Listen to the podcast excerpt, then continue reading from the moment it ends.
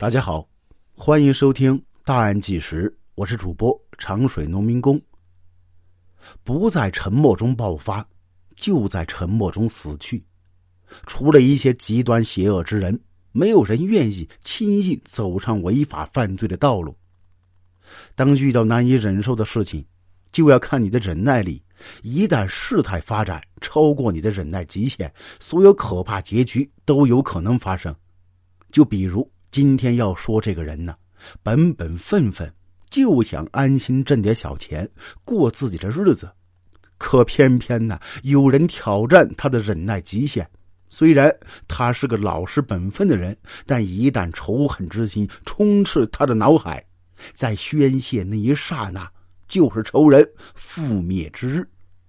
常年遭受别人欺负的他，最终拿起屠刀将仇人一一铲除。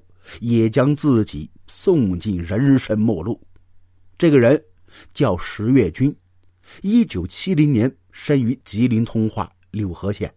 熟悉那个时代的人都知道，因为特殊原因呢，当时家家户户生活那都不咋地。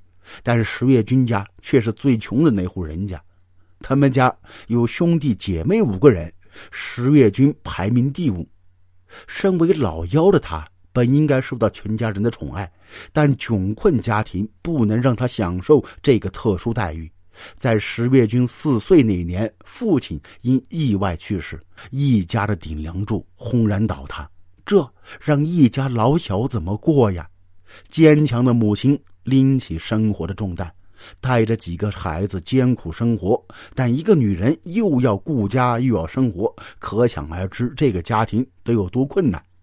因为家里边穷，周围邻居都看不上他家，尤其父亲早早去世，幼时的石月军呐，经常被同龄人取笑，称他是没爹的孩子。懂事的石月军却从未惹是生非，直接将这些委屈藏在心底，也不给母亲说。在长期这种压抑环境里边，石月军渐渐养成不爱说话的性格。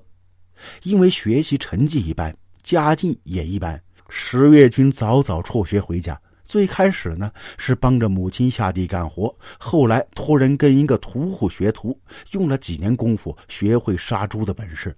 出师之后，就借了些钱开了一个肉摊子，卖起猪肉。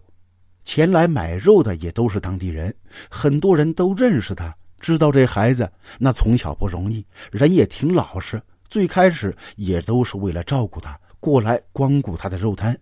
后来发现呢，这个石月军做生意非常实在，从不缺斤少两，肉质也非常新鲜，所以石月军的生意是越来越好，钱挣得多了，家里边条件好了，石月军也娶上媳妇儿，成家立业，过上舒坦的日子。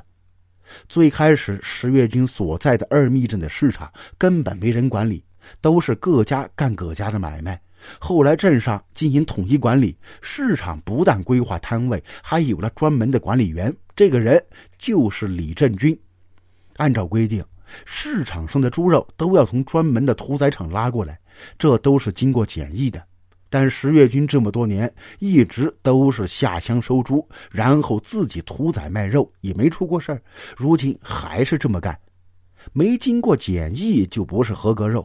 李振军知道之后，就找石月军的茬，说的卖的肉啊没有检疫标签，都是不健康的黑猪肉。但那些老顾客都十分信服这个石月军呐，还是一如既往的在他这买肉啊。其实市场里还有几个肉摊也是自己屠宰的。之所以李振军专门搞石月军，一来是看他老实，好欺负，想从他这儿捞点好处。二来呢，是十月军的肉摊是市场里边生意最好的，心里边有些妒忌。后来李振军瞅准了机会，将此事举报给畜牧站的这个副站长王玉良。王副站长带人抽检十月军的肉摊，看到没有检疫标签，直接将他猪肉给没收了，并且还罚了十月军一千块钱。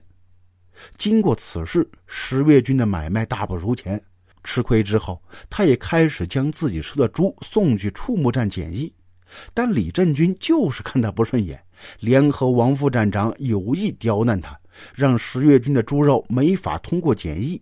后来石月军托人说好话，对方说石月军必须交三万块钱的罚款才行。这在十年前，三万块钱可不是个小数。石月军呢想少交点，但对方死活不松口。石月军也知道，主要是李振军捣的鬼，但也没辙呀。那一阵子因这事折磨着他不轻，精神都快出问题了，生意也没得做。另外，石月军害怕，就算交了罚款，可能还要整他。毕竟市场肉摊要不合规的，为什么就只盯上自己一个人呢？既然不让自己好好做生意，那李振军也别想活得痛快。九月二十三号晚上，石月军以缓和关系为由，把李振军给约出来喝酒。他开始呢还没有起杀心，热情的请李振军吃喝。酒桌上，李振军喝起了劲呐，开始和石月军是称兄道弟，聊得痛快。等把酒一喝完，又翻脸不认人，把石月军骂了一顿。一气之下，石月军直接从车里边找出杀猪刀，捅了李振军几刀，将其当场杀死。既然已经杀人了，那就干脆一不做二不休。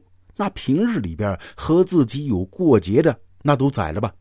首先是那个副站长王玉良，石月军开车去了王玉良家，将他家一家四口杀的是干干净净。当时王玉良的哥哥王玉红也在场，但让他瞅准机会给跑了。人跑了，也就不再理会。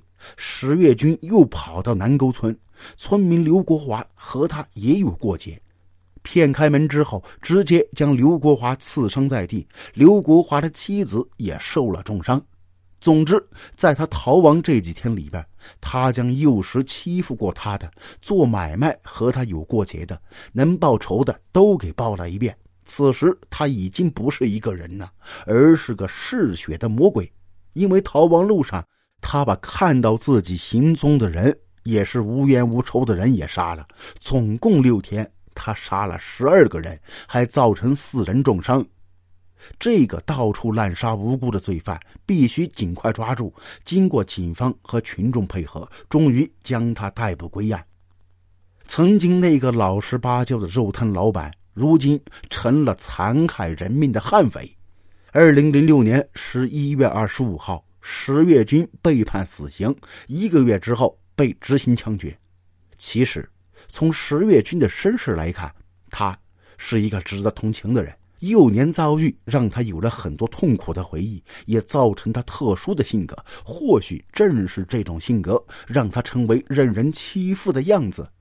遇到不平之事，没有好好处理，最终走上极端，肆意伤害别人性命的同时，也将自己带向不归路。或许在他被捕的那一刻，他才感到懊悔。想一想他的妻子和儿子，这样做。真的值得吗？好了，这起案件就说到这儿了。感谢您的收听，有什么看法可在评论区留言，大家一起探讨。谢谢。